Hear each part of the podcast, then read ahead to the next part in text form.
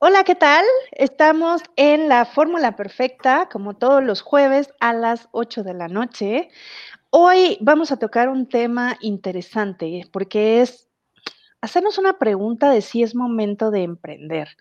Eh, sabemos que es un contexto difícil, pero de pronto se oye como que también puede ser una oportunidad para empezar un negocio o empezar una nueva idea de inversión. Entonces, em, creo que es una pregunta que, varias personas traen en la cabeza y que algunos me han compartido. Entonces, por eso la idea de este programa. Y bueno, obviamente, pues les traje un experto, como siempre, en estos temas que nos puede guiar un poco mejor en cuanto a si es un buen momento para emprender y qué tipo de emprendimiento o cómo podemos invertir mejor de acuerdo a lo que, a lo que necesitamos, ¿no? Entonces, muchísimas gracias por estar aquí, Gabriel. Em, me gustaría que te presentaras porque tienes como varias cachuchas, varios títulos, entonces, para que nos hagas el comercial de todo lo que, lo que haces, por favor. Claro, pues de antemano, Monse, muchísimas gracias y a MUTV por, por esta invitación y pues encantado de estar en tu programa. Mi nombre completo es Gabriel Beltrán Solórzano. Actualmente eh, estoy dirigiendo una startup, directamente un emprendimiento en, este, en esta época de pandemia y crisis que está enfocada exactamente en la parte de inversiones para apoyar a la parte de emprendedores. Del otro lado tengo un instituto que se llama CD Business School, que tiene una asociación civil que se llama Capital Talks, en donde apoyamos, ahorita tenemos, pues estamos por lanzar un evento en apoyo 100% a las mujeres que se llama Extraordinarias Unidas por la Vida, que es un evento de recaudación de fondos para lucha de cáncer de mama, que va a ser exactamente en octubre para Fundación FUCAM. Y del otro lado, acabo de tomar la cachucha de la Asociación Mexicana de Inversionistas como presidente de la asociación. Entonces, pues eh, eso es a lo que me entretengo en todo este tiempo. ¿Querías tener tiempo para aburrirte y ver Netflix?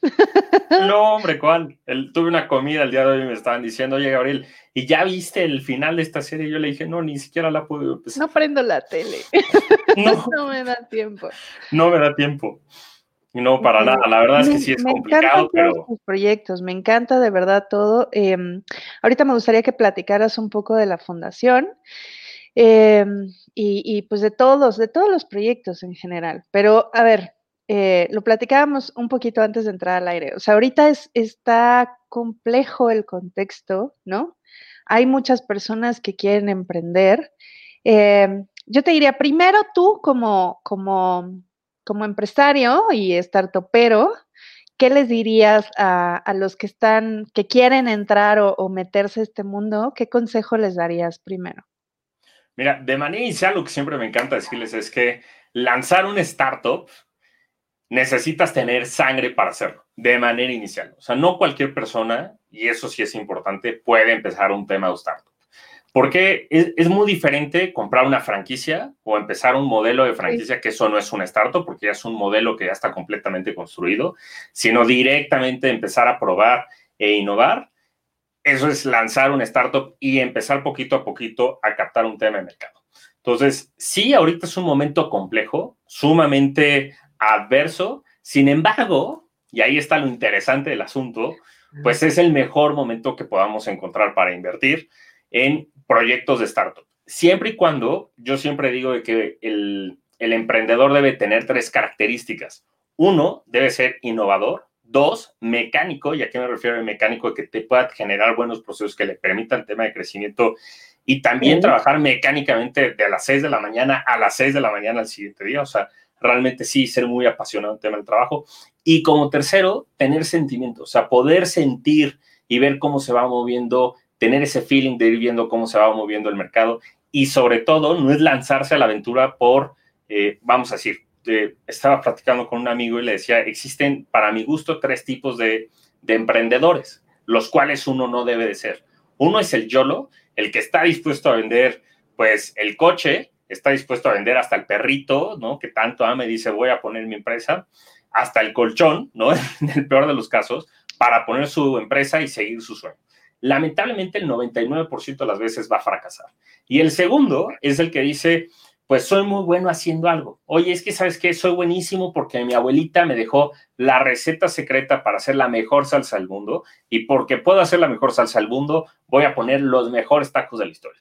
Pues el 99.99% de las veces vas a fracasar, menos el caso de la casa de tía de Toño, eh, con ese pozole exquisito, que es el único caso que conozco de que era la receta de la abuela y tuvo un éxito formidable. Y el tercer... no era tanto por la receta, sino el modelo de negocio que armaron. Bueno, según yo, el éxito que tuvieron, ¿no? Y, bueno, lo interesante es que la abuelita, el, el, modelo cuando empieza es la abuelita le enseña, este cuate Toño le dice a su familia, papá, yo no quiero estudiar la universidad, fuera del garage de la casa voy a poner exactamente el pozole que me enseñó la familia y lo voy a hacer todos los días. Y empieza fuera de su casa, literalmente vendiendo en el garage. Y genera todo un modelo de negocio que le permite un tema de crecimiento exponencial. Entonces, eh, pero es, un caso único y, muy difícil y es sumamente complicado de replicar en ciertos modelos que al día de hoy la gente quiera llegar a emprender. Y el tercero es el que está pensando en poner un modelo de negocio antes de COVID. ¿A qué me refiero antes de COVID? hace seis meses empezar un startup era totalmente diferente a lo que es el día de hoy. Ayer estaba eh, con uno, con una persona a la cual le estamos apoyando el tema de mentoría por parte del instituto y me decía, es que acabo de hacer una super aplicación que está maravillosa, la verdad es que es una joya su, su aplicación porque está enfocada incluso al tema del sector financiero. Y le decía, oye, me encanta tu aplicación, pero ¿ya la probaste? Me dijo, no, porque está increíble. Le dije, bueno, ¿Y cuál es el mercado objetivo? tú que eres experta en el tema, gran mentora, incluso se ha aprendido muchísimo de ti y eso siempre te lo estoy agradecido, de entender bien cuál es tu público objetivo y que tu público objetivo no es decir, tiene 18 años a 65, gana tanto, es el sector Godín al que estoy Sector CNC más. O sea, eso es lo peor que puede pasar, porque realmente tienes que decir cuáles son sus pasiones, sus sueños, qué lo motiva, qué tu empresa le podría aportar para solucionar el problema en el cual está viviendo al día de hoy, ¿no? Entonces, qué gasta, ¿no? Exacto. O sea, no nada más decir, ah, pues porque vive en tal zona geográfica va a ser mi cliente. Pues eso es lo peor que pueden hacer. Pero lamentablemente, pues las escuelas, en la mayoría de las veces, cuando estudian una licenciatura en administración, en sus clases de mercadotecnia, siempre les dicen, ah, pues bueno, para poder segmentar y definir su público, tienen que entender que su público lo van a definir en estos patrones. Y lamentablemente eso es de 1970, 1980, ¿no? O sea, creo que no se han actualizado las universidades. Entonces, pues montar actualmente... estrategias súper ochenteras, todavía noventeras algunas.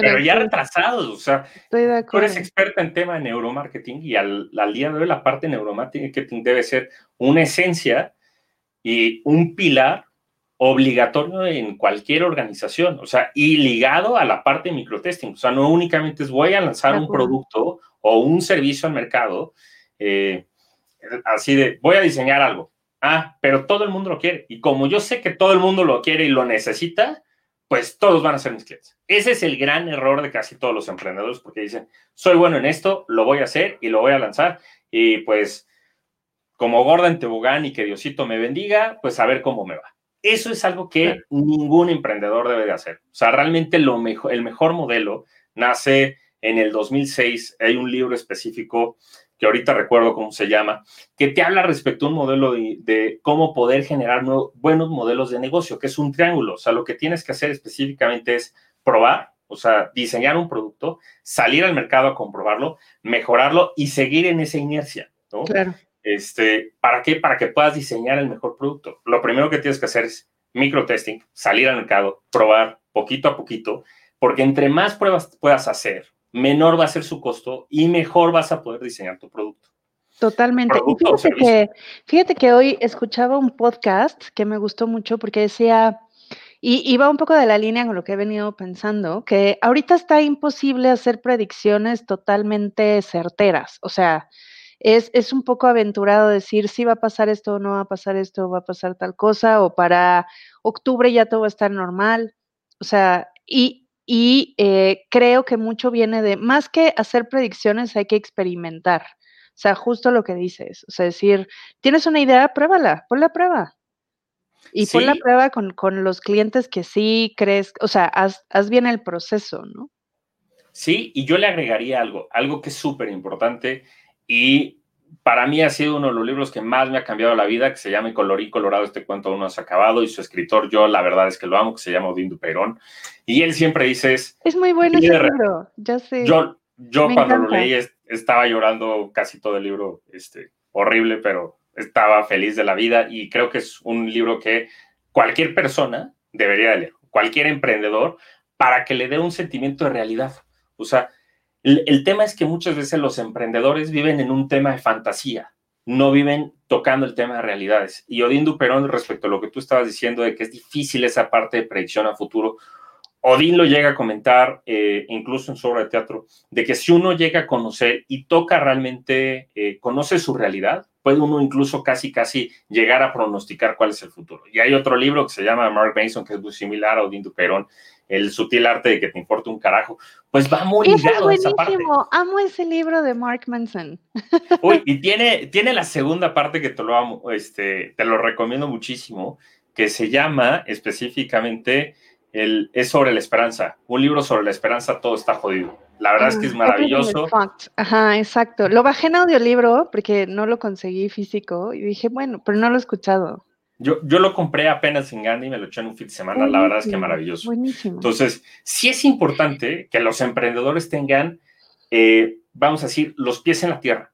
O sea, eso es lo más importante para cualquier emprendedor. O sea, se vale soñar, se vale decir, y creértela. O sea, eso es súper importante. Cualquier emprendedor se crea su juego y se crea marcar porque creo que una de las habilidades más importantes que debe tener un emprendedor es esa habilidad de plática, esa parte de tacto y realmente poder levantar el teléfono sin miedo y estarle marcando al CEO, al CFO, al CEO que tú quieras de una organización sin que le dé miedo creyendo que su producto realmente es el mejor y que le puede cambiar y darle el mejor servicio a cualquier organización. O sea, eso sí es necesario, pero no deben ser un tema de vende humo, sino realmente algo que solucione, aclaro, no que genere una necesidad, porque eso también, tema de marketing súper ochentero, lobo de Wall Street, eh, pues al día de hoy es no cómo cubre una necesidad, sino principalmente cómo mi producto o mi servicio te está cumpliendo, te está ayudando a solucionar pues un inconveniente o un problema que tienes al día de hoy, como si las empresas, tú, o sea, yo creo que las empresas tienen que cambiar a un modelo en el cual se vean como doctores de sus clientes. Tienes un problema, yo te ayudo a solucionarlo, o sea, no es te vendo, es un tema de solución. Esto te facilita, te puede ayudar, te puede mejorar la vida. Creo que ahí se pueden encontrar muchas oportunidades en tema de mercado. Pero y fíjate, dijiste algo clave, bueno, varias cosas que quiero rescatar de, esto. Una es, em, yo sí creo que si quieres poner un negocio nuevo o quieres emprender, sea del tamaño que sea la empresa, tienes que saber vender.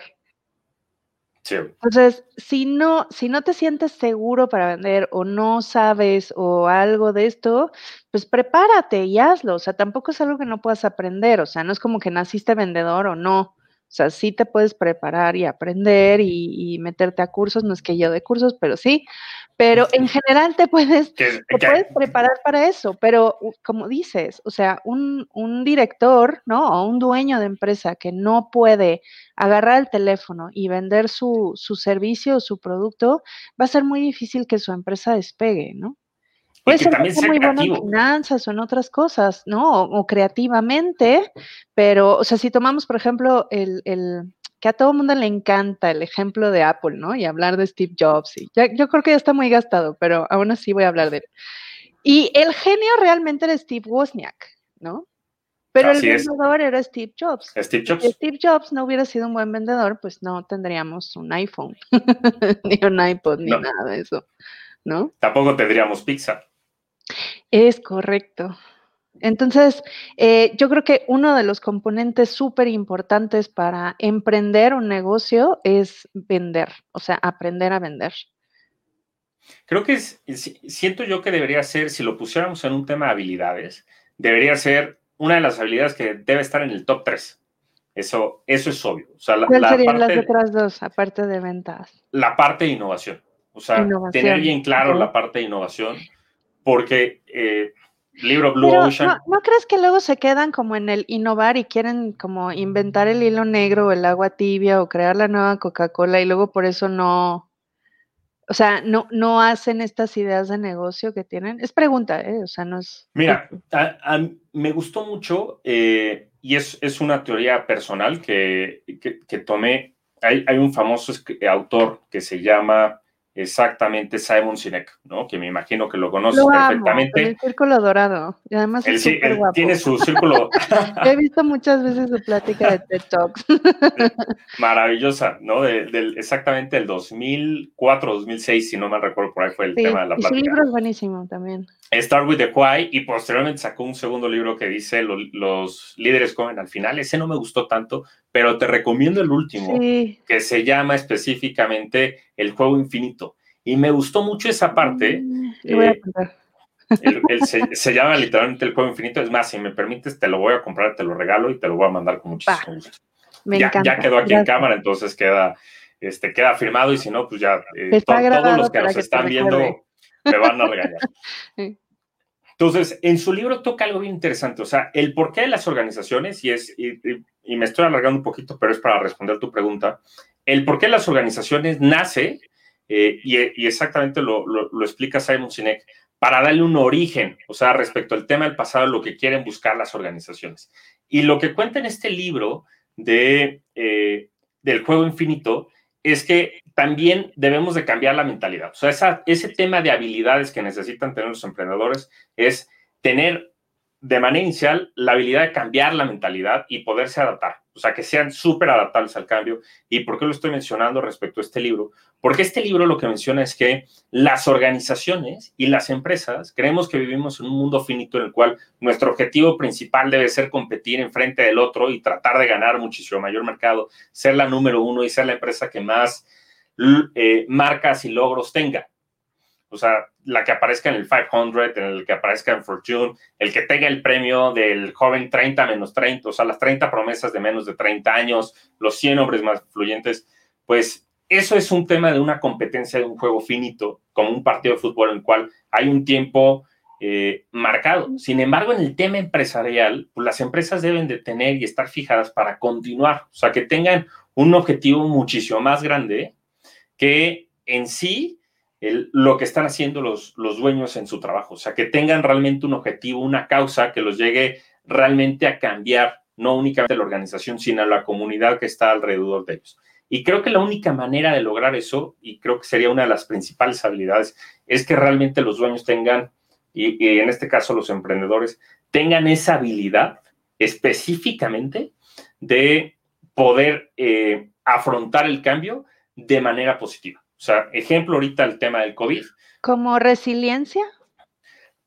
Resiliencia ligado a una parte específicamente de, eh, de adaptabilidad. No únicamente la parte de resiliencia, sino adaptabilidad ligado con una parte de inteligencia emocional. O sea, eso creo que lo podría yo como primer lugar. Posteriormente la parte de ventas, porque si yo tengo claro cuál es el objetivo y la causa que está haciendo la organización, sin importar cuál sea la situación económica, voy a seguir luchando por alcanzar esa meta que es inalcanzable en la vida, pero que es más grande que uno. Entonces, creo que eso puede estar motivando muchísimo, vamos a decir, a las organizaciones y a los emprendedores a lograr no únicamente su sueño, porque muchas veces los sueños los limitamos a el coche. Quiero, en, en México el tema de riqueza está ligado al coche. Si tengo muy buen coche, pues entonces soy millonario y si tengo un mal coche, pues soy pobre, ¿no? O sea, nunca he entendido el por qué el coche, si la inversión en coches, pues para mi gusto es una de las peores inversiones que puede llegar a existir. Porque eso, es, eso es muy, pero ya está cambiando un poco, ¿no? Por lo menos en la Ciudad de México sí está cambiando un poco eso. Pues los jóvenes ya lo están comprando. es más complejo, ¿no? O sea, vamos a terminar como los neoyorquinos, que tener coche es como de alguien que no tiene mucha conciencia o que tiene chofer, ¿no? Y, pues bueno, ahora tenemos a Tesla, ¿no? De este que realmente está cambiando y que liberó sus patentes hace un par de añitos, exactamente en 2017, para decirle a toda la industria automotriz, pues aquí están mis patentes para que puedan hacer coches eléctricos. Eh, fíjate que el caso de él es un muy buen ejemplo de un juego infinito porque el objetivo de, eh, e, exactamente el objetivo de, Elon Musk. de Elon Musk no es hacer el coche, el, coche autónomo que tenga mayor duración o la pila más larga, sino el objetivo de él es acabar con el cambio climático. O sea, su objetivo no es hacer el mejor coche, sino es acabar con el cambio climático. En el caso de SpaceX, es súper interesante, no es llegar a la Luna, como pasó en los, 70, en los 60 con John F. Kennedy, que el objetivo era llegar a la Luna y competir contra los rusos, que incluso pues ahora tenemos el Sputnik 5 que nos va a salvar la vida con esa vacuna de los rusos. Quien escogió el nombre se sacó 10. Fue una maravilla, la verdad es que sí. Pero el objetivo directamente de Elon Musk es pues llevar al hombre y volverlo interplanetario, o sea, que estemos en, otro, en otros planetas. Entonces, creo que ese tipo de organizaciones hacen más allá de uno. O sea, no, no se quedan únicamente en el emprendimiento chiquito, porque lamentablemente en México sufrimos no de emprendimiento, sino de changarro emprendimiento. Changarritis. ¿No? Pero fíjate, me acuerdo de una frase, bueno, un pasaje que viene en el libro de Mark Manson, justo el de. Ay, este. La portada naranja, se me fue ahorita el nombre. Lo acabas de decir. El sutil arte de que te importe un carajo. Ese, hay una parte en el último capítulo donde dice, o por ahí, que dice, a ver, imagínate, ¿no? Que Dalí hubiera tenido como objetivo decir, voy a hacer una exposición exitosa y voy a tener una casa, dos coches, dos hijos, ¿no? O sea, en algún momento esos objetivos los cumples. Pero ahí fíjate que. Y él no dejó de ser Dalí, o sea, ya era famoso y era millonario y seguía pintando y fíjate que ahí va muy ligado a la parte exactamente de lo que llega a comentar Simon Sinek y es súper importante que el, que el objetivo de un organización, salud. Perdón, gracias. Que el objetivo de una organización no debe ser, vamos a decir, el objetivo de cualquier emprendedor no debe ser tener muchísimo dinero. El objetivo debe ser por el cual nació la organización. Alcanzar ese objetivo. ¿Por qué? Porque el resultado es la parte económica. Si yo estoy centrado en alcanzar el objetivo por el cual nació mi organización, pues voy a tener un resultado que es la parte económica. El por qué, pero sabes, es bien difícil que los empresarios eh, y emprendedores le den al por qué hacen las cosas. ¿eh? eh Mira, yo, yo esa pregunta en los cursos de innovación y les cuesta mucho trabajo o sea, sí lo tienen, pues sí lo saben, y es lo que te cuentan cuando te lo cuentan de manera personal del por qué hicieron un negocio, pero cuando lo quiere trasladar a temas de marketing, ¿no? Y de por qué están vendiendo y su comunicación al, al, target, que además es para eso, ¿no? Eh, les cuesta mucho trabajo traducir el por qué, o sea, por qué haces lo que haces, ¿no? O sea, yo lo iría ligado eh, a una teoría que me encanta muchísimo de Tim Robbins, eh, perdón, de eh, te voy a decir específicamente, de Sir Ken Robinson, que en su libro Tu elemento, eh, Busca tu elemento, me encanta, que también es una de las pláticas de TED más vistas, tiene tres libros que son maravillosos, el Escuelas Creativas, a mí me encantó e incluso me inspiró para el tema del instituto, de, de que nunca nos cuestionamos. El gran problema en general es que no somos entes que sean, que se cuestionen, ¿no? Incluso Mark Mason lo llega a comentar mucho en el tema del libro que es muy mal visto, pues hablar de temas de religión, hablar temas de política eh, en la mesa y de dinero, ¿no? O sea, eso es mal visto, porque no tenemos una cultura de cuestionarnos y nosotros mismos no nos preguntamos, o sea, no nos preguntamos por qué son las cosas, está bien que se hagan así, las puedo mejorar. Entonces, no tenemos una cultura en general eh, de autocuestionarnos. Y es súper importante que los emprendedores se autocuestionen. Oye, ¿me conviene emprender? ¿No me conviene emprender? Prefiero trabajar, estar tranquilito, en ganando un sueldo, una quincena, pues ahorita no tengo chamba, pero pues, ¿sabes qué? Quiero estar más tranquilo, me voy a aguantar eh, posiblemente unos dos, tres meses en lo que consigo trabajo, seis meses, y porque quiero tener ese esquema de seguridad de cada 15 días estar recibiendo mi quincena. O sea, hay gente que eso va a ser para ellos y va a ser mucha otra gente que diga, oye, pues yo no quiero eso, o sea, yo sí quiero lograr esos objetivos.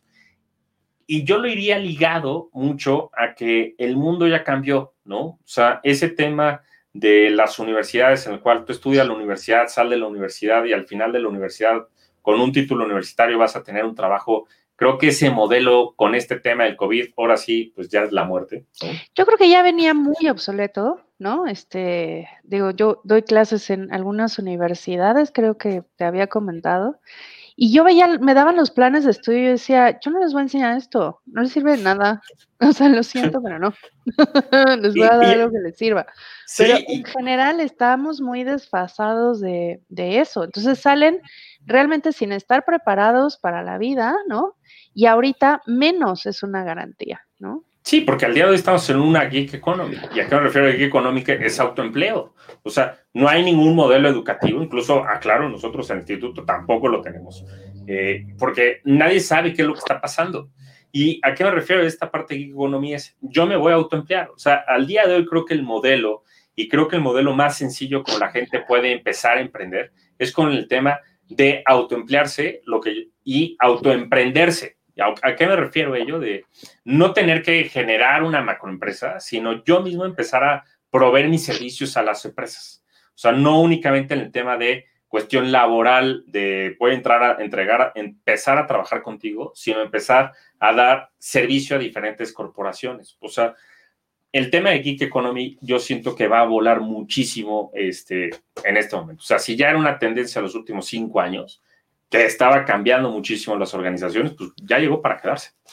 Y sabes que yo creo que también ahí hay otra cosa que ahorita que estábamos platicando de esto se me ocurre. Y es como pensar en eso de, a ver, tengo que dejar mi trabajo para emprender un negocio, ¿no? O em, verme en la necesidad de empezar a ser autoempleado, ¿no? Eh, porque no tengo empleo. Y en realidad debería de ser algo pensado y planeado, ¿no? Sí. es decir, eh, a lo mejor voy a conservar mi empleo el resto del año, pero voy a ir haciendo un plan de negocios, voy a ir emprendiendo, voy a ir invirtiendo en algún otro tipo de esquema, ¿no? Y, también, eh, fíjate que lo toca en, el libro de originales, este Adam, se, me acaba de pasar el nombre, ahorita lo recuerdo, comenta específicamente ello, que la mayoría de las empresas que han sido exitosas y que actualmente en Estados Unidos el 500 de S&P, de las empresas más importantes, incluso que están cotizando en bolsa, pues nacieron como emprendimiento. Y esos emprendimientos, los dueños tenían el tema de seguridad que empezaron a emprender cuando estaban trabajando. No empezaron a emprender cuando no les quedaba más que otra opción que emprender. Y me gustaría, me, me gustaría mucho ligar esa parte a que actualmente emprender es muy rápido. O sea, ¿a qué me refiero? Que anteriormente nuevamente a esa visión de antes de COVID y después de COVID. Antes de COVID, pues bueno, yo tenía que ir a hacer un acta constitutiva, ir con el notario. Ya de inicio ya había generado un gasto de 15 mil pesos con el notario para la escritura, para generar esa empresa e ir creciendo. Nuevamente es un tema de autoempleo. ¿Cómo puedo generar autoempleo? Con una página de Facebook, empezar a generar un tema este, de cursos, de tema de servicios eh, empezar a proveer y ayudar a la gente con el tema de conocimiento que yo tengo, compartir el conocimiento y empezar a venderlo. O sea, es muy sencillo. Le puede tomar a una persona 15 a 20 minutos capacitarse. Yo digo que la universidad más grande del mundo es gratis y se llama YouTube. Ya sé, encuentra uno cosas fabulosas. Todo. O sea, nosotros ahorita. Yo he aprendido a hacer unas recetas increíbles. Nosotros ahorita que estamos editando el, tema de videos respecto a curso, todo lo demás, la verdad es que mi gente y, en este caso yo, todo, absolutamente todo lo hemos encontrado en YouTube. O sea, para la parte de Adobe Creator Pro, que es un programa completísimo, pues encuentras todo de verdad en YouTube, paso por paso de cómo hacerlo. O sea, no, no necesitas pagar millones de pesos. Me encantó el caso de las Olimpiadas hace un par de años, de esta persona africana que fue a las Olimpiadas, en donde aprendió clases para lanzar la jabalina en YouTube. O sea, fue un caso histórico porque nunca tuvo un coach para llegar a las Olimpiadas, calificó obviamente en su país, no recuerdo el país específicamente en África, pero entrenaba lanzando este, literalmente una vara. O sea, entrenaba y la forma como fue perfeccionando su técnica, porque en su país no había nadie que le pudiera decir cómo lanzar la jabalina, pues esta persona lo que hacía era ver videos de YouTube y gracias a ello, pues llegó a las Olimpiadas. Entonces, pues al día de hoy la parte de no poder emprender, siento yo más bien que es muchas veces un tema de limitación mental. Por eso te mencionaba que la parte principal que necesitan tener los emprendedores es creérsela y tener ese cambio de change mind para poder posteriormente vender, para poder tener esa parte de creatividad. O sea, siento yo a ver, este, como recuperando este, el top 3 que decías de, de, las habilidades que debe de tener un emprendedor, estábamos hablando de saber vender, saber ser vender. innovador o creativo, ¿no? Y la tercera es como esta, decías, Eh, adaptación al cambio. Esta ¿Cómo parte de adaptación, como- eh, ponerle un nombre específico, mm, creo que no se me viene a la mente y se me haría bastante difícil, porque creo que un emprendedor y un empresario en general, la, la el famoso tema de nunca debe estar su taza llena. O sea, el problema es que siempre debe estar dispuesto a aprender algo nuevo y a cambiar lo que está haciendo. El gran problema incluso de por qué las empresas grandes han llegado a fracasar no es porque sus modelos se hayan muerto, sino es porque pues les costó trabajo esa parte de adaptabilidad y cambiar y dejar de hacer lo que les funcionaba por empezar a hacer algo nuevo. Claro. Entonces, eh, va ligado a ese, a ese tema de creatividad e innovación que para cualquier emprendedor debe ser fundamental. Entonces, resolviendo la pregunta, ¿es un buen momento para emprender? Sí, es que no hay un buen momento o un mal momento. Son un emprendedor eh, y un, em- el, el que tiene madera para ser emprendedor en cualquier momento va a emprender. Incluso en estos momentos de crisis, pues son los mejores momentos de oportunidad. O sea, sales al mercado, quieres emprender, pues puedes comprar una empresa. O sea, si tienes el recurso y si me dices, oye, eh, pues yo no tengo dinero, ¿no? Al día de hoy me da mucha risa porque luego veo los memes de video de, de TikTok del que dice, pues compra tres departamentos, vive en uno y con eso ya las... ¿Cómo los compro, no? ¿Cómo puedo empezar al día de hoy? Ah, de entrada, este, claro. Mira, con este o sea- cambio que traigo en mi vuelta. ya sé, o sea, ¿cómo puedo? Entonces, hay modelos muy sencillos. Yo al que podría decir de que actualmente la base de la pirámide se vuelve interesante como modelo de negocio, específicamente en la parte alimenticia. Me refiero a que eh, puedo tomar mi coche, vamos a suponer, tengo mil pesos, ¿no? Únicamente tengo mil pesos y cómo puedo emprender con esos mil pesos. Un ejemplo muy sencillo es, tomo esos mil pesos, busco en mis contactos de Facebook qué amigo tengo de que tenga una producción de manzanas, de flores, de fresas, de jícamas o lo que sea, y le digo, oye, voy, te lo compro o dámelo a concesión, échame la mano para arrancar mi emprendimiento, salgo, pero nuevamente es esa parte de microtesting, o sea, no estoy gastando, tengo esos mil pesos, pero no los he gastado, es, llego, y negocio, llego a negociar con mi amigo, oye, ¿sabes qué? Dame a concesión, los voy a vender, y salgo y se los vendo a un tercero sin haber gastado ni un peso. Entonces, ya cuando esta, esta persona que me los va a comprar y todavía no me paga, pues yo le digo a mi amigo, ahí te va la transferencia, ¿no? Mándamelo para que ya lo entregue. Algo muy similar al tema de dropshipping. eh, podría ser algo muy interesante eh, aplicado en, esta, en, en este segmento que pudieran llegar a emprender. ¿Por qué? Porque si vendo, eh, le estaba platicando con un amigo específicamente hace dos semanas que se dedica a vender el tema eh, de aguacate, ¿no? Y él me decía, yo produzco aguacate, el kilo de aguacate Hass, yo se lo vendo al distribuidor en 20 a 25 pesos. Y el distribuidor se lo vende al súper en 45, 50 pesos y el súper lo tiene ahorita en 65 a 70 pesos, Claro. el aguacate de calidad. Entonces, ¿a qué me refiero que puede ser una muy buena oportunidad? Es, pues, quito a ese intermediario, me consigo a esta persona, que lo puedes encontrar en Facebook, en LinkedIn, por redes sociales, lo cual al día de hoy es bastante, bastante sencillo. Con una inversión de 500 pesos, pues puedo comprar, si el kilo está en 25 pesos, compro 20 kilos. Esos 20 kilos me volteo, llego a negociar con diferentes restaurantes, o sea, literalmente de ir puerta en puerta, eh, de, oye, tengo aguacate, o con, incluso con tienditas de la esquina, oye, te vendo el aguacate, te vendo un kilo y te lo vendo en 35 pesos. Si yo lo compré en 25, ya lo vendí a 35, yo tuve un margen de Y 10 le pesos. de casi la mitad que comprarlo en el súper.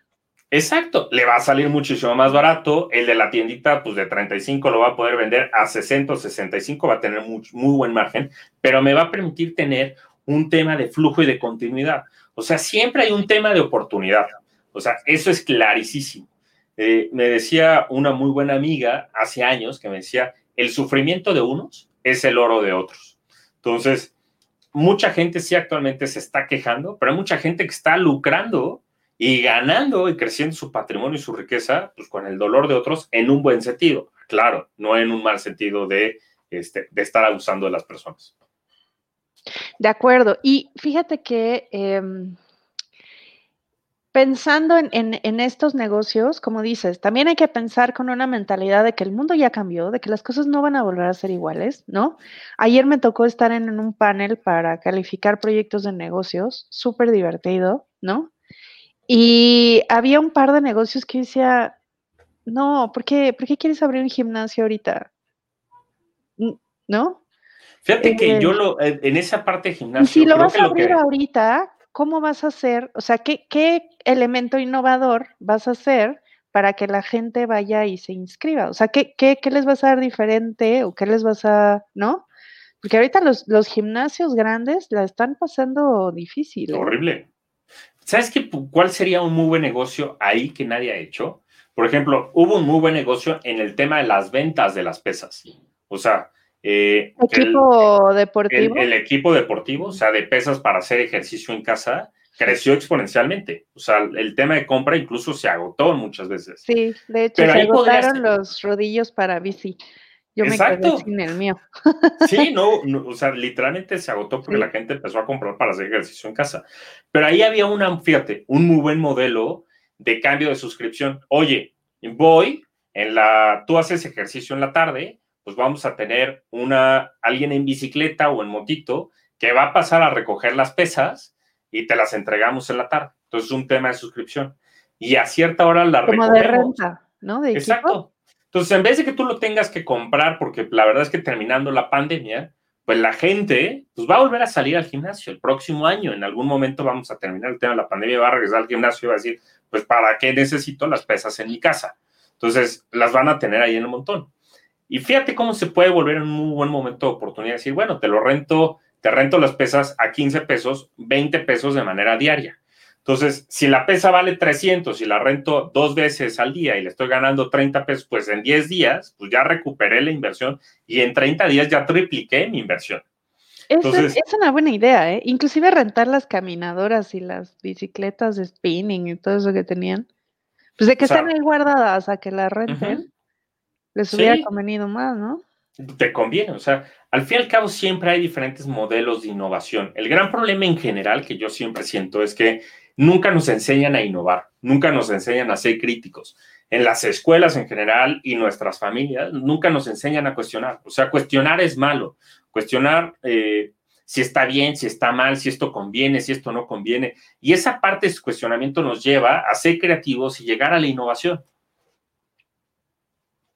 O sea, la, innovación realmente es la, carnita que permite el tema de crecimiento para cualquier empresa y cualquier organización. Si no hay innovación, no hay nada. O sea, creo que la habilidad más grande que nosotros tenemos como humanos, a diferencia de cualquier otro animal en, las, en la faz de la Tierra, es que podemos imaginar y ver con los ojos de alguien más. O sea, si yo cierro mis ojos, puedo imaginar qué es lo que está viendo alguien más o puedo imaginar y llegar incluso hasta sentir los sentimientos de alguien más. Entonces, la imaginación que tenemos nosotros como humanos no tiene límite. El tema es que nosotros le damos límite a esa imaginación. De acuerdo. Y como decías, estar como muy conectados a la intuición y ver qué hay en el mercado, ¿no? O sea, no tratar de repetir cosas que, que pues no, tal vez no sean las adecuadas, ¿no? En este momento.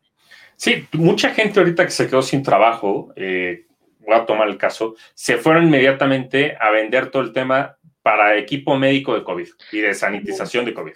O sea, de locura, el mercado ya se saturó. Y las mascarillas. Este, los memes que hubo incluso que me encantaron, yo soy fan de los memes, ¿no? En el caso de Krink subimos muchísimos memes porque... Y me encantan, yo ya he compartido algunos.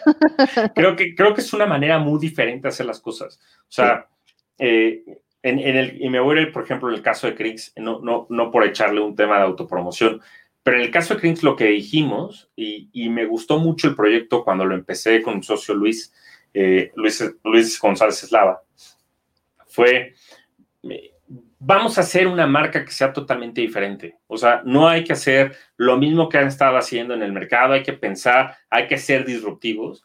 Y lo que hemos hecho al día de hoy fue no pensar eh, y, esto lo paso como consejo, no pensar en ser la empresa número uno del mercado, la que más dinero va a lograr, porque entendimos que al día de hoy la gente necesita un tema de apoyo para alcanzar sus objetivos, pero no me refiero únicamente a los objetivos financieros, sino también personales. Entonces, el objetivo y la causa de CRIMS, o sea, nuestra causa, que es nuestro principal objetivo como organización, es luchar a favor del derecho de todas las personas de mantener a sus propias familias. O sea, ese fue el objetivo por el cual nace CRIMS. O sea, no es ser la número uno, ser la empresa más grande financieramente, no. Es ayudar, o sea, luchar a favor de todas las personas a que puedan eh, mantener a sus propias familias. Y dijimos, oye, ¿cómo, ¿cómo podemos ayudar a la gente que realmente alcanza objetivos? Pues dijimos de tres maneras. Uno es fomentando el ahorro de la inversión, porque si existe eso, existe detonación y crecimiento económico. Segundo, apoyando a los emprendedores. Entonces, lo que ideamos fue, pues cuando alguien invierte en Crings, nosotros invertimos en educación de los emprendedores. O sea, no les damos dinero a los emprendedores, sino educamos y por parte del instituto, por en este caso de CIDIP y los mentores de CIDIP, invertimos específicamente para que sus emprendimientos puedan crecer. De acuerdo. Y el tercero es educar en esa parte de finanzas y emprendimiento. Entonces dijimos, si la gente puede emprender eh, o en dado caso le cuesta trabajo emprender y dice, pues no quiero tomar ese riesgo, que lo tome alguien más y mejor prefiero ahorrar mi capital, porque el ahorro siempre es necesario, pues dejárselo en esta parte. Si yo quiero emprender, pues emprendo, pero necesito asesores como tú, tú eres una experta en, la cuestión de neuromarketing, que a mí siempre me fascina en todas tus sesiones. Gracias. Y siempre lo menciono a todo momento.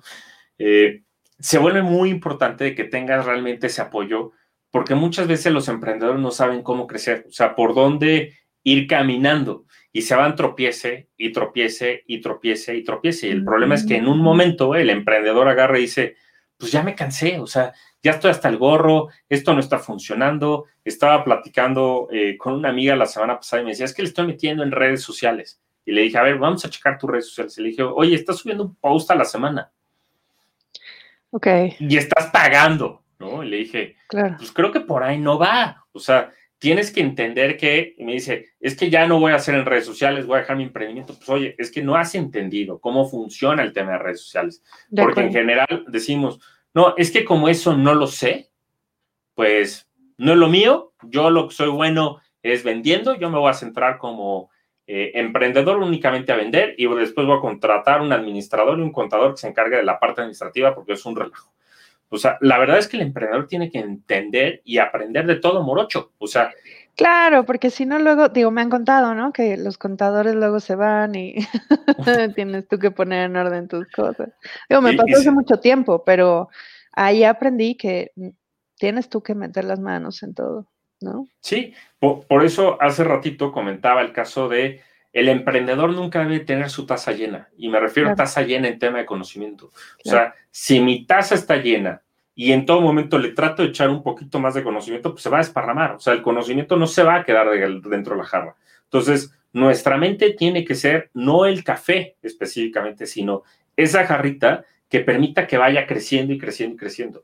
Eh, creo que la aniquilación de cualquier emprendedor o director general de una empresa es cuando dice, pues ya no tengo nada más que aprender. O sea, ya me lo sé todo y pues ya soy el, experto en todos los temas de la organización. Entonces, pues ya me voy a cruzar de brazos y si llega algo, pues con el dedito únicamente voy a estar dirigiendo.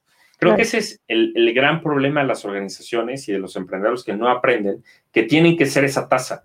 Y el café llega a ser el conocimiento. Llega una pandemia y entonces resulta que lo que te funcionaba ya no te funciona, ¿no? Y ahora estás de, ¿ahora qué voy a hacer? ¿No? ¿Por dónde me puedo mover?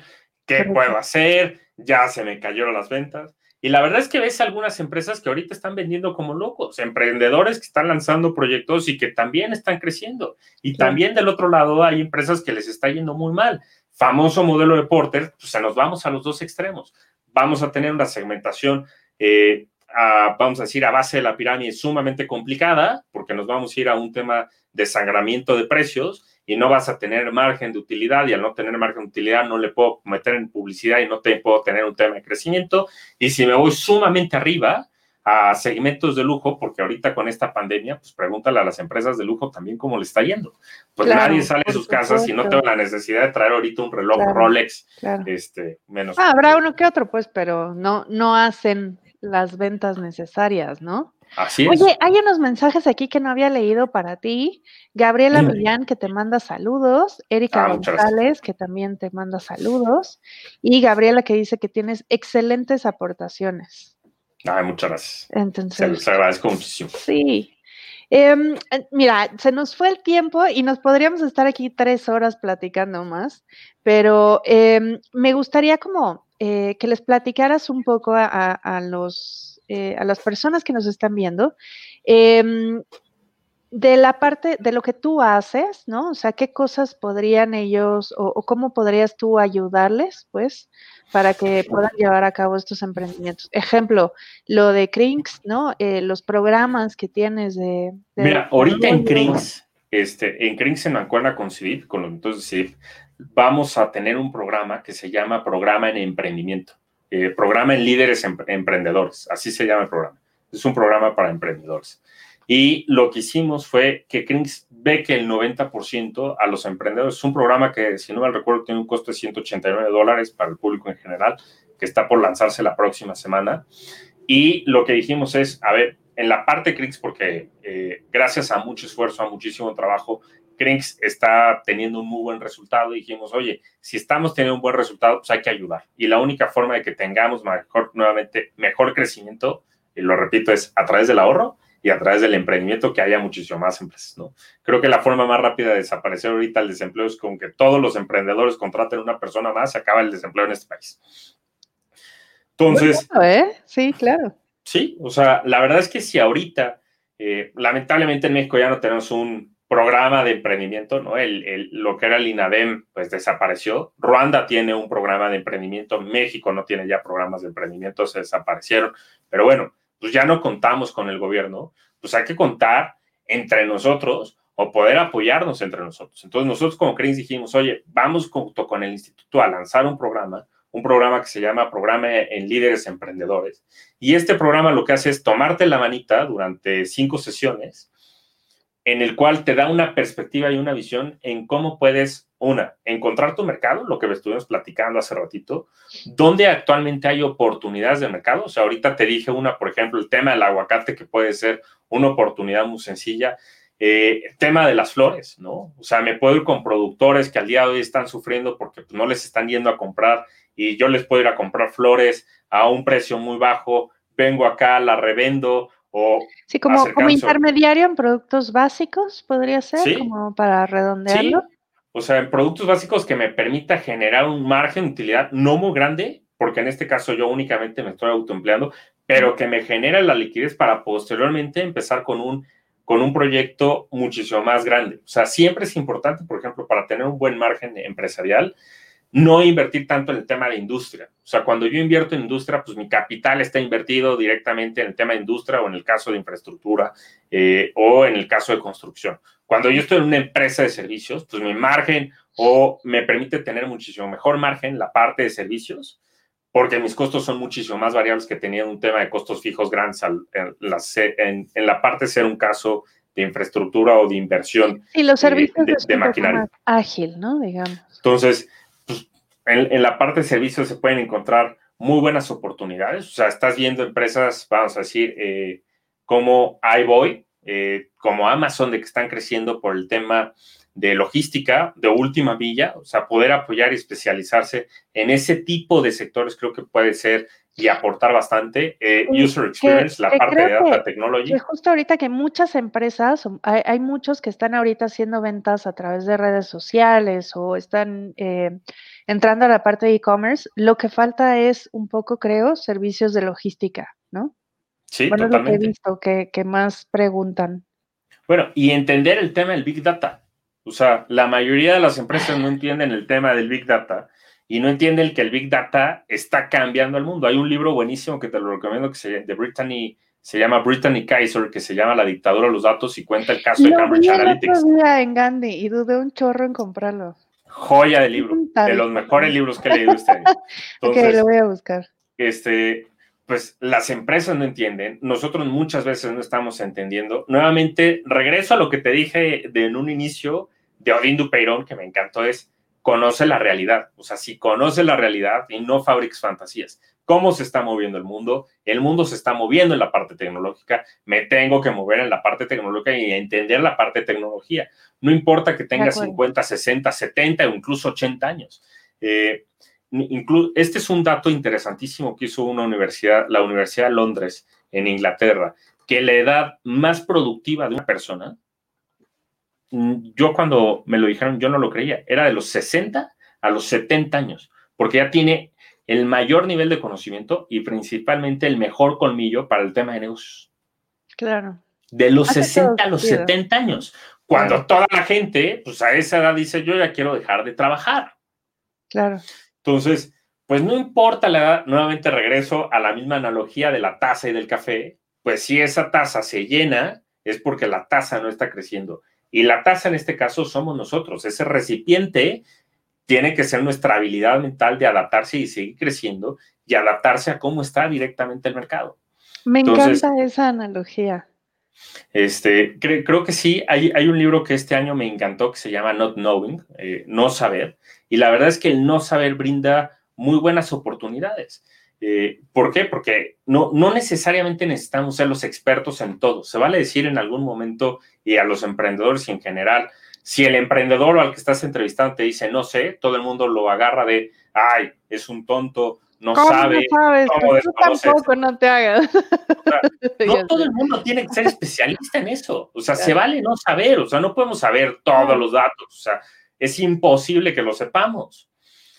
Pero se vale mucho agarrar y decir, oye, pues esta situación que está pasando, no sé qué es lo que va a pasar qué es lo que va a pasar mañana, el próximo mes, pero entiendo en dónde estoy parado. Eso sí puedo entender. Y si entiendo en dónde estoy parado y no sé qué es lo que va a pasar, pues al menos puedo empezar a trabajar, a diseñar qué es lo que va a pasar mañana. Y eso depende de, lo que haga hoy, no de lo que va a pasar mañana. O sea, lo que va a pasar mañana va a depender de lo que haga hoy.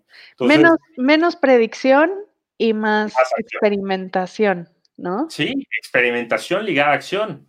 O sea, es los emprendedores, la verdad es que al día de hoy tienen el mejor momento para emprender en el mundo. O sea, la parte tecnológica, cada mes que hemos estado en cuarentena, la tecnología ha avanzado un año. O sea, cuando en los noventas querías poner una empresa, tenías que llegar a poner toda una tienda, tener el capital, rentar una oficina, pues al día de hoy nadie va a rentar oficinas todos tus costos van a ser variables, vas a poder operar a través de tecnología, computadoras, todo lo demás, en el cual el costo es sumamente barato, operas a través de Facebook, tienes a los marketplaces, que son herramientas de que ya tienen miles y millones de usuarios en los cuales puedes empezar a vender tus productos o tus servicios. Entonces, la verdad es que el emprendimiento en general creo que se encuentra en el momento más rico del mundo.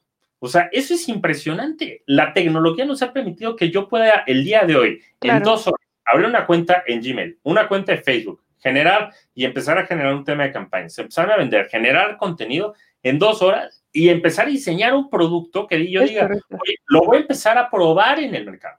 Entonces, es simplemente de abrir esa visión, nuevamente, esa tasa en la cual muchas veces decimos, pues ya estamos limitados a esto y esto tiene que ser, porque siempre ha sido de esa manera, nuevamente a la parte de cuestionarnos de, pues se puede cambiar, se puede mejorar y podemos seguir creciendo, pues sí, o no, o sea, pero hay que cuestionarse y cuestionarnos como esa tasa, ese recipiente para seguir creciendo. Entonces, la verdad es que yo te diría que el mejor momento para emprender era ayer y el segundo mejor momento para emprender y, es, hoy. es hoy. O sea, mañana, pues ya se te fue el tren. O sea, pero por muchísimo. O sea, la gente que no emprenda hoy pues su empresa, tratar de emprender ese proyecto o esa idea que tengas, pues ya se te fue. O sea, porque alguien más la va a hacer. Y alguien más la va a hacer, y a lo mejor la va a hacer diferente, ¿no? Y le va a funcionar y luego te va a ser más difícil, en fin, ¿no? Tenemos pues otro saludo para ti de Milena Isabel Noriega. Eh, y bueno, pues muchas gracias por toda la sabiduría. La verdad es que se nos fue el tiempo volando, se nos acabó el tiempo pero me gustaría que dijeras dónde podemos encontrar más información. Eh, sí, perdón, perdón. Compartir como para dejarles. Mira, eh, pues los esperamos directamente en la parte de Crinks. Eh, realmente es una iniciativa que, a mí me encanta, o sea, realmente el objetivo y la causa que tenemos en Crinks de luchar a favor de todas las personas de mantener sus propias familias, creo que se me hace eh, la causa más justa que pueda llegar a existir en un sector financiero, porque no estamos en, en el objetivo de un tema de riqueza, sino realmente de que se pueda, que toda la gente pueda crecer, tanto personal como económicamente. Y por eso vamos a tener este programa que se llama Programa de Líderes Emprendedores con Crinks, con el instituto que se lanza exactamente el próximo lunes, que lo van a encontrar directamente en nuestra página de Facebook eh, de Crinks. O sea, nos pueden encontrar como C-R-I-N-X, que es Crinks, y ahí vamos a tener muchísima información respecto de, de este programa de líderes emprendedores hecho por el instituto para los emprendedores con una beca por parte de Crins del 90% para 30 inscritos. Entonces, la verdad es que ahí sí vamos a apoyar con todo a los emprendedores en la actualidad. Está padrísimo, me encanta. Muchísimas gracias. Creo que nos dejaste, bueno, a mí por lo menos con la cabeza con mil ideas. Espero que los demás se hayan llevado mucha información súper vital, ¿no? Eh, creo que arroja mucha luz para los que quieren eh, empezar un negocio o empezar una nueva idea o invertir tal cual nada más su dinero, ¿no? Y hacer un ahorro, etcétera. Entonces, muchísimas gracias, Gabriel, por haber estado en la fórmula perfecta. Em, yo creo que tal vez tengamos que hacer un segundo programa para seguir hablando de estos temas, porque creo que quedaron ahí varias cosas pendientes todavía, ¿no? Y un par de libros que podremos a discutir con muchísimo gusto. Ya sé, me encanta, lees igual que yo. Muchísimas gracias, Gabriel, por estar aquí. Te agradezco mucho tu tiempo, tu presencia y pues estaremos en contacto. Este, este video queda ahorita en Facebook y va a estar disponible en YouTube y va a estar como podcast también en Spotify. Entonces, si lo quieren escuchar después completo, compartir, etcétera, ahí pueden eh, revisarlo. Entonces, eh, mañana estaré publicando las ligas. Eh, Erika, gracias, gracias Erika. Eh, ahí les pondremos la, información para que lo puedan ver completo. Yo les aconsejo mucho escucharlo en Spotify. Me ha gustado mucho que sea como, como este, como podcast. Entonces ya te mandaré también a ti la liga. Muchas gracias, Gabriel. No, pues gracias a ti. Pues nosotros también lo compartiremos ahí en nuestra página de Crinks con muchísimo gusto. Muchas gracias. Y luego a mí que me dio como gripa hoy, yo no sé. Alergia. Ah, alergia, yo creo, sí. Entonces sí, un segundo o tercer programa vamos a tener contigo. Ya les estaremos avisando de las fechas para que se conecten también. Y muchas gracias por estar en la fórmula perfecta todos los jueves a las 8 de la noche. Yo soy Montserrat Fierro. A mí me encuentran en las redes como fierro.monts, como dice aquí. Y eh, dentro de ocho días, el próximo jueves, va a estar súper interesante. Vamos a estar hablando de las neurociencias en el amor. Entonces, eh, va a estar muy bueno, con una neuropsicóloga fantástica que se llama Alejandra Correa. Entonces, ahí nos veremos el próximo jueves. Muchas gracias a todos. Gracias, Gabriel. Gracias, MoTV.